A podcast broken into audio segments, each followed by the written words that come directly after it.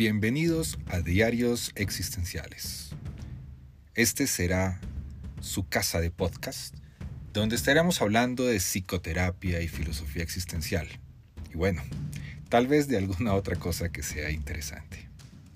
Soy Juan Pablo Díaz del Castillo, psicólogo y publicista colombiano, y espero que me acompañen, más bien, que nos acompañemos en este camino.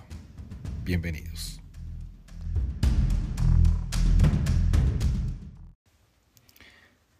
Hola, bienvenidos nuevamente a los diarios existenciales. Como les dije en la cortinilla, no solamente va a ser un espacio para que hablemos de psicología, de filosofía. Como se han dado cuenta, hay algunos elementos de historia relacionado con, el, con la, la psicología y la filosofía, sino que también es un espacio para hablar de cosas que también me parecen muy interesantes. Por si acaso, a los que no sepan, hoy en el momento que estamos grabando este, este episodio es 4 de mayo del 2020, del 2020 en plena pandemia. Y hoy es un día muy importante para los seguidores de la ciencia ficción, porque hoy 4 de mayo celebramos el Día de Star Wars.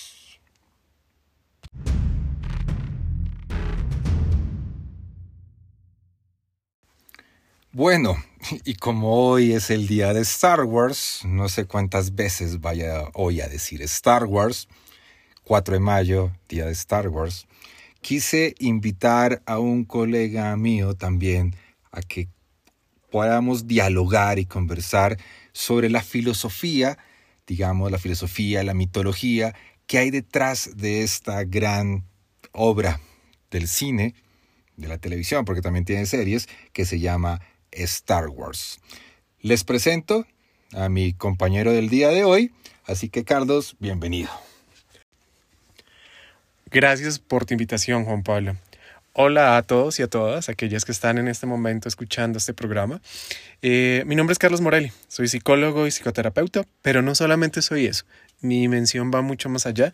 Eh, tengo experiencia en arte y tengo también un poco de experiencia en todo el tema que es la ñoñez o como a otros les gusta que les digan, lo geek.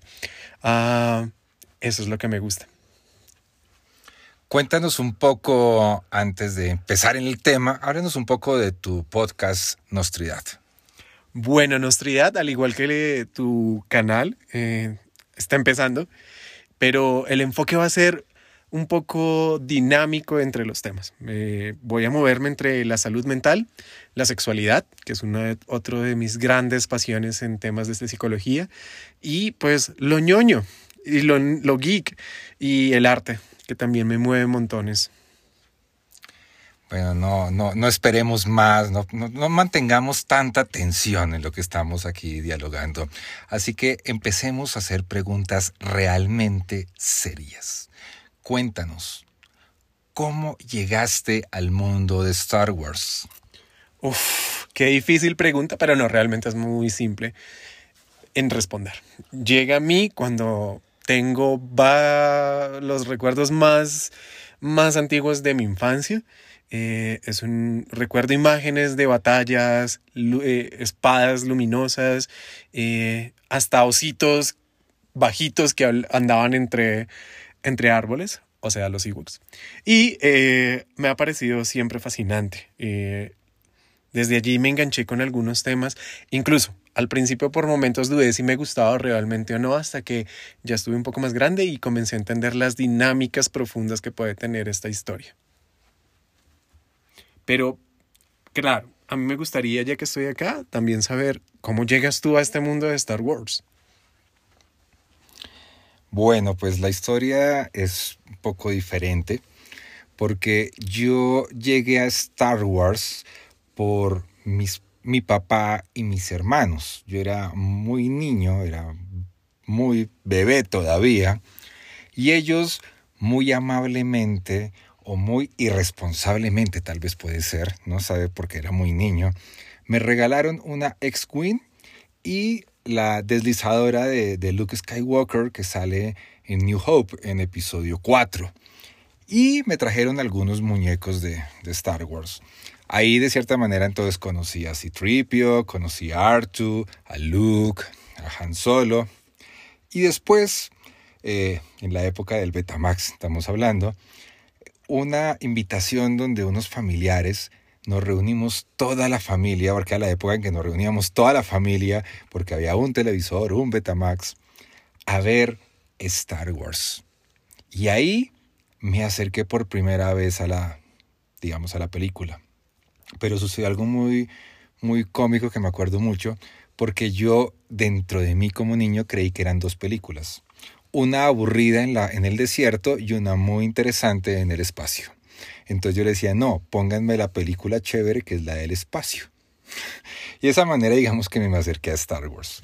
Y bueno, poco a poco fui creciendo, vino el, el Imperio contraataca, el retorno del Jedi, eh, la afición por comprar naves de Star Wars, muñecos, coleccionista de muy niño. Y empecé a acercarme más desde una mirada más infantil, diría yo. Poco a poco fue creciendo esa, ese amor, pero más como cine de ciencia ficción que como otra cosa.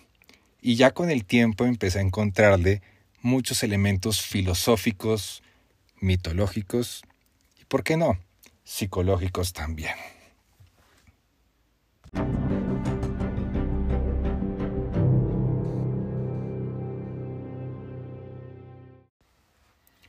Bueno, ya que hablamos un poco de cómo nos acercamos a la historia de, cómo conocimos Star Wars, cuéntame un poco qué es lo que más te atrae, o qué es lo que te atrae Star Wars a ti. Star Wars es una pregunta amplia porque de Star Wars me atrae su cosmovisión, me atrae sus historias, activa mi, mi fantasía. Es decir, siempre podemos pensar que Star Wars es en el, en el, en el espacio exterior, aquí nomás, donde en este momento está la, la, la, estación espacial, pero no, nos lleva a un lugar muy, muy lejano de la galaxia. Y eso te abre las posibilidades de imaginar quiénes están allá, cómo es vivir allí. Y claro, a medida que vas encontrando el mundo de Star Wars desde, de Star Wars desde los cómics, los videojuegos, las series, las películas, pues nos encontramos que hay todas unas historias que nos permite identificarnos con los personajes, con sus momentos de vida y con sus visiones. Y creo que eso es una de las cosas más fascinantes que tiene. Y ese juego precisamente entre lo oscuro y, lo, y la luz, eso que nos llama mucho la atención a todos los seres humanos. Pero también me gustaría saber qué te atrae a ti, qué te lleva, qué te tiene, qué te tiene enganchado a esto. También diría que es, difícil llegar a, a, conclusiones exactas porque creo que es muy diferente la relación mía de Star Wars de niño allá un poco más grande y lo mencioné un poco. De niño era más el tema de las batallas, los combates de sables, era como lo que más me importaba cuando salían las naves espaciales. Eso era lo que me conectaba a historias maravillosas, ¿no? Me acuerdo que cuando vi episodio 3 por primera vez, y se acabó la, la película, un amigo y yo con el que fui a verla quedamos mirándonos y yo solamente le pude decir, creo que por fin mi vida tiene sentido. He logrado enlazar muchos años de mi vida en un solo momento. Y eso fue muy lindo.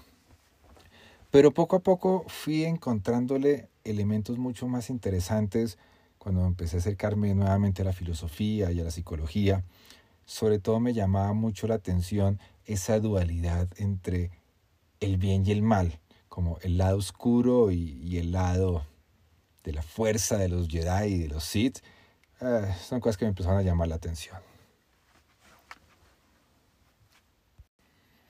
Bueno, ya hablamos de esta galaxia muy, muy lejana pero ¿qué pasa si nos acercamos a esta galaxia muy, muy cercana? ¿Cómo estás viviendo la cuarentena? Bueno, eh, ha sido interesante porque le he dedicado precisamente a el tiempo a lo que estoy haciendo y a lo que nos tiene hecho en este espacio. Le he dedicado tiempo a la psicología, estoy capacitándome en varias cosas, bueno, no en varias, en dos cosas específicas. Le he dedicado tiempo a explorar cosas que me gustaban, como volver a dibujar, estar leyendo, pero de lo que más me gusta leer, obviamente, es el tema de la ciencia ficción y Star Wars, y Star Wars no está lejos de eso. Eh, han sido días complejos en, muchos momentos donde sí he tenido cierto decaimiento y me siento un poco pensativo, reflexivo, no tan chévere, otros de pensamientos más positivos, de unas actitudes un poco diferentes y más hacia la luz. Y pues inevitablemente conecto mucho con Star Wars y digo, ¿qué hay dentro de mí? ¿La luz o la oscuridad? ¿Y tú? ¿Cómo estás llevando la cuarentena? Wow. Creo que la cuarentena si no estoy mal, hoy estuve haciendo cuentas y creo que llevo como 45, 46 días de, aislamiento. Es decir, ya pasé la, una cuarentena, ya estoy empezando la segunda cuarentena, no sé cuánto tiempo será, pero me llama mucho la atención y es que no ha sido fácil, no, no es una experiencia sencilla para ningún ser humano, yo creo que ha sido. Eh, vivo en un espacio que no es tan grande, digamos, como, como podría ser, no, no hay, no hay verde, digamos, para salir y ese tipo de cuestiones, que son cosas que digamos que se me han dificultado ahí. Pero eh, he estado como muy dedicado a cuidarme, porque yo creo que es importante cuidarse. Por eso he tratado comer saludable, intentado mantener las rutinas, por ejemplo, entre semana con lo laboral, los fines de semana con, con el descanso, intentando no empezar a mezclar cosas que yo creo que ahí es donde se puede dañar, como el tema del sueño. Sobre todo porque quiero tener, aunque suene horrible lo que voy a decir porque odio esa palabra, intentando un equilibrio, digamos, entre, entre la fuerza y la oscuridad, porque es que no creo en el equilibrio, porque creo que el equilibrio no es, eh, ¿cómo se dice esto? Cuando son iguales a un lado y al otro, cuando son... Eh, ¿No hay balance? Eh, eh, no, el balance no, cuando arquitectónicamente un lado es igual que el otro, cuando son ar armoniosos, digamos, uh -huh. no creo que esa igualdad tenga que ver con el equilibrio, porque a veces, muchas veces, cuando queremos del equilibrio, queremos que todo siga igual al lado y lado, y creo que el equilibrio muchas veces implica no necesariamente estar igual al lado y lado. O sea que no eres tan del equipo Yoda, o sea, no eres Team Yoda. Digamos que soy Team Yoda, pero a pesar de que soy Team Yoda, no estoy completamente de acuerdo con todo lo que Yoda planteaba. Te puedo decir que mi Jedi favorito era Quan. Oh, interesante. Y si nos vamos de revelaciones, yo te puedo decir que me gusta mucho Yoda, pero me seduce mucho Darth Vader. Ahí está. Me seducen los Sith. Bueno, pero ahora que ya estamos como mezclando temas, ¿por qué no lo seguimos mezclando? ¿Y te parece si abordamos todo esto de Star Wars y nuestro lado oscuro y nuestro lado de luz? Me parece interesante el tema. Y, y, ahí es donde viene precisamente una de las peleas que en alguna época de mi vida yo alcancé a tener brevemente con Star Wars y es porque sentía que era demasiado dicotómico, era o bueno o malo, blanco o negro, que le faltaban un poco los grises, ¿no? Y ahí digamos que tenía yo cierta discusión. Yo creo que poco tomado de las ideas nishanas principalmente, entre lo apolíneo y lo dionisiaco. Como que uno era muy racional y el otro era muy, muy pasional y les faltaba un poco como de esa integración, era donde eh, entraba mi conflicto a, a, a mí, ¿no? Uh -huh. Y creo que con la cuarentena sucede un poco eso, porque creemos, en la cuarentena vamos a tener momentos, digamos, donde vamos a tener estados emocionales y sentimientos, llamémoslos agradables, por no llamarlos buenos o malos, porque no creo que sea correcto, digámoslo agradables, y otros que no son tan agradables como la tristeza, el miedo, la rabia. Y ahí es donde empieza a generarse precisamente lo interesante entre el lado oscuro y el lado de los Jedi. ¿Qué piensas tú de eso? Es un tema supremamente interesante. Digamos que estos días en los cuales he tenido tiempo de ver las películas, hace poco empezó también, bueno, la nueva temporada de Guerras Clónicas, que es una serie animada, pero que pareciese para niños, pero es maravillosa porque es para niños, tiene un mensaje claro, pero también es para adultos, porque tiene un mensaje encriptado de adulto, es decir, temas profundos como los que estás mencionando, como lo de Iniciaco y lo apolíneo. Y lo apolíneo. Y creo que ahí hay un tema bien interesante y es Star, Star Wars tiene y su mundo tiene un lenguaje para cada edad y para cada momento de tu vida. Y se parece mucho a la cuarentena. Todos empezamos en la cuarentena con un poco de miedo, pero en el fondo optimismo de que iba a ser corto los días se comenzaron a alargar, pasamos de tres días aquí a once, luego de once otros quince, ya vamos para la, la, tercera parte de quince días y pues inevitablemente el estado de ánimo va cambiando y eso nos lleva precisamente a pensar en qué está pasando conmigo y cómo me estoy gozando yo o me estoy sufriendo yo esto por lo tanto, también coincido contigo que no podemos hablar de bueno o malo, sino qué percepción se está generando en mí sobre eh, la vivencia de, de, lo que siento. Y Star Wars también nos habla de eso, nos habla de cómo vivimos eh, cada momento de nuestras vidas, las condiciones en las que vivimos.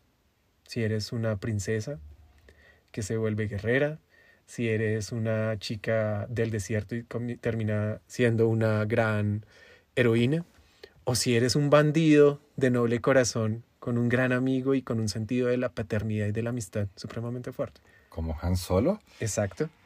Personaje, mi personaje favorito de toda la serie es Han Solo como Boba Fett.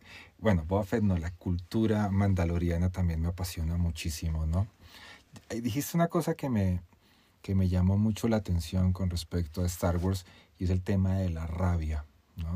Hay una frase muy, muy famosa que dice constantemente Yoda y es que el miedo eh, conduce a la rabia, la rabia al odio y el odio al camino oscuro.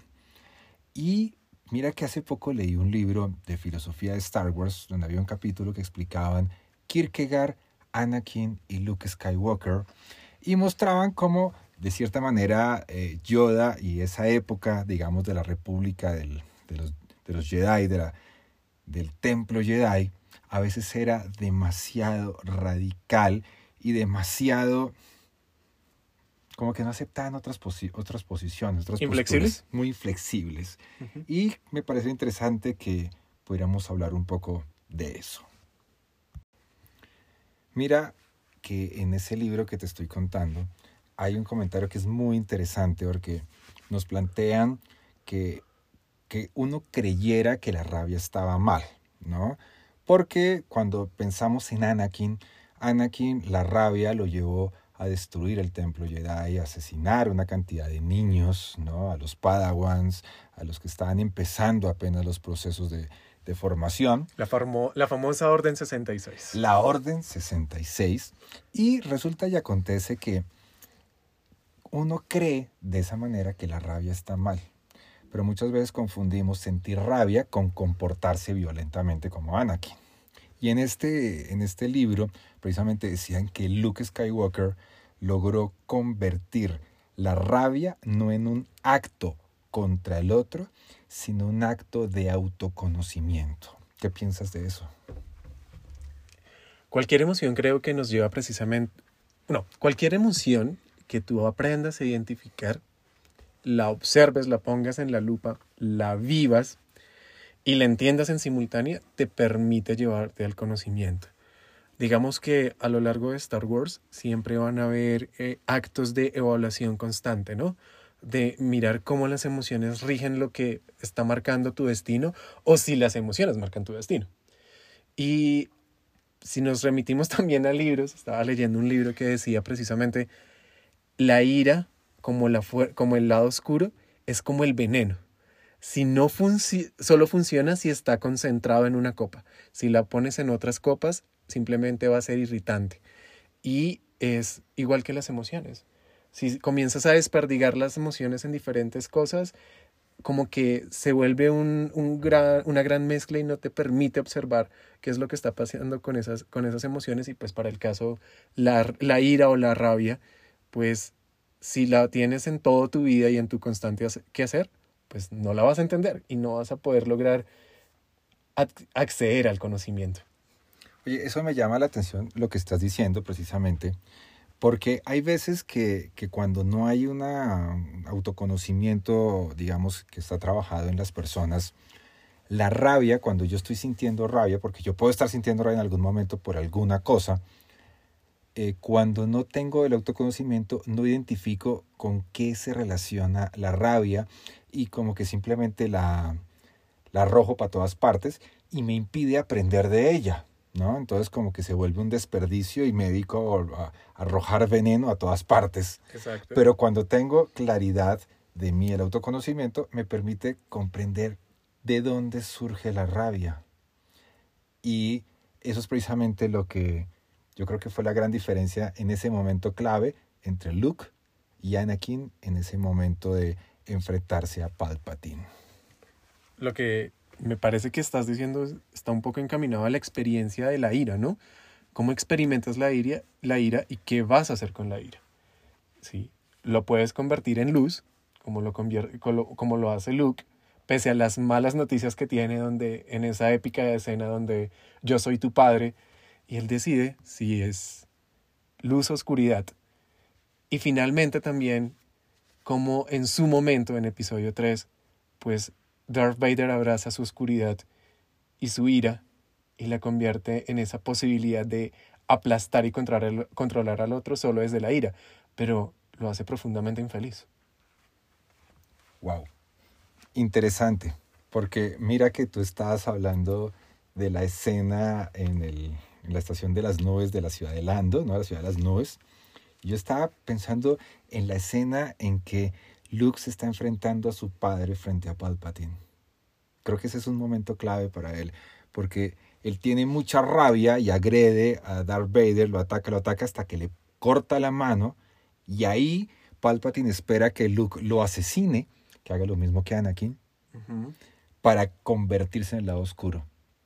Pero ahí se transforma el autoconocimiento de, de Luke Skywalker y ahí hay una gran diferencia importante.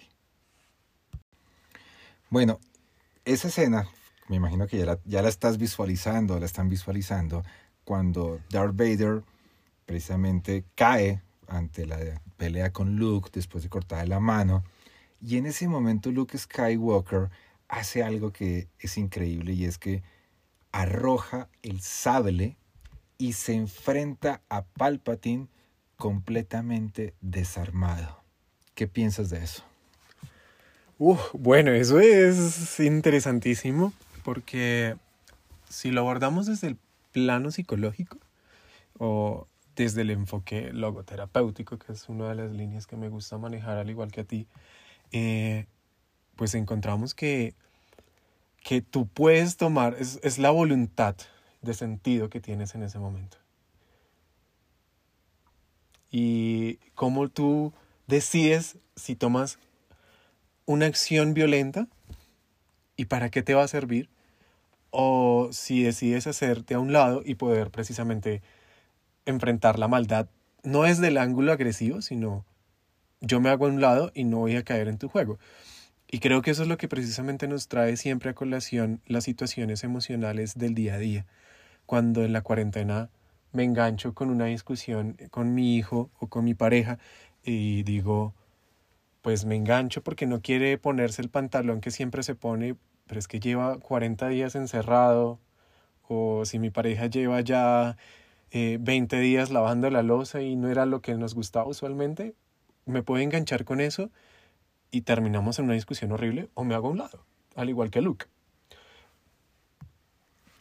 Ahí que quiero volver un poco a, lo que dijiste precisamente de, de Luke en el momento que nombraste un término de pronto es teórico que es la voluntad de sentido, cuando Luke arroja el, sable y se enfrenta a Palpatine completamente desarmado, tú decías que se entregó a la voluntad de sentido.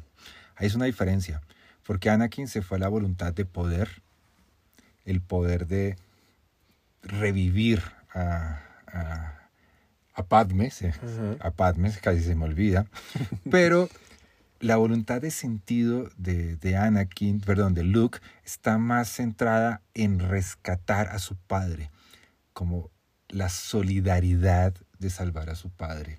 Y de esa manera se entrega y por eso Palpatine lo ataca y en ese momento cuando eh, Palpatine lo ataca, Darth Vader deja de ser Darth Vader y vuelve a ser Anakin. Ese es un punto clave. Y mira cómo se relaciona mucho como está pasando con, en, la actualidad con los hijos, ¿no? Eh, con la pareja, en lo que estamos viendo de esta manera. Y es eh, un concepto que a veces suena, a la gente no le gusta mucho, que es la compasión. Porque cuando vemos valores en lo que está pasando, en lo que estamos conviviendo ambos, podemos tener compasión en que la otra persona también está sufriendo, no solamente yo. Y puedo encontrar esa relación que me permite aprender del malestar. Así como Luke aprendió de la rabia, Anakin no, podemos aprender del malestar en ese momento que estamos en la familia enfrentando una situación difícil pues finalmente es lo que eh, es el concepto de lo que hablamos de la nostridad, ¿no? Eso, eso que pasa entre tú y yo, no como un cuerpo tú, un cuerpo yo, y eso que, y esa relación, ese, ese aire, esas palabras, esas acciones, esos sentires y esos pensamientos son precisamente la nostridad. Y creo que la cuarentena y Star Wars y la relación en este caso puntual de Anakin y Luke, lo que genera es que su nostridad, su relación se transforma desde, una, desde eso, desde sentir al otro y saber que el otro está sintiendo y que tomaron caminos diferentes en el sentir, pero al trabajarlo entre los dos llegan a un punto común y pueden lograr una convivencia. A tal punto que Darth Vader muere y no muere como un Sith, sino muere como un Jedi. Él nunca se logra eh, graduar de, de Jedi en lo físico, pero en el plano de la fuerza es un Jedi. Todo esto que hemos estado hablando me hace llevar, me, lleva hacia la última trilogía de Star Wars, donde me gusta mucho como Yoda y Luke reconocen un poco tal vez ese, ese radicalismo que se manejaba antes en la filosofía Jedi y que en esta trilogía se ve como eh, la fuerza no es un lado o el otro, la desaparición de uno, ¿no? Y que, y que existe, de cierta manera, la fuerza en otros personajes como son eh, Rey, Leia y Kylo. ¿Qué piensas de eso? Pues estás empezando a describirme a la familia Skywalker. y la familia Skywalker, devolviéndonos a los ejemplos familiares que tenemos con cuarentena, pues es eso, es una familia. Si tú te das cuenta, cada personaje tiene unos, unos modos de ser, unas formas de ser bien particulares, pero ninguno está lejos de su humanidad y su humanidad inevitablemente los lleva a reconocer que en ellos hay luz y oscuridad. Eso precisamente es uno de los temas que me encanta y por eso disfruto tanto, me gusta tanto Quan Yi. Eh, hay un libro que se llama La senda del Jedi, donde explican cómo se manejan las emociones, cómo se maneja la fuerza a través de ellas, y hay anotaciones a los lados, y Konji dice, ah, no estoy muy de acuerdo con esto, a veces me parece muy radical, y eso me encanta, y se ve claro cómo esa relación entre Rey y Kylo eh, descubre o despierta cierto, nuevamente, equilibrio en la fuerza, pero no un equilibrio 50-50, sino es un equilibrio que está en constante movimiento, como en un pendular, ¿no? Y, se ve mucho ahí en, estas dos mujeres. Hablemos de ellas, de Leia y de Rey.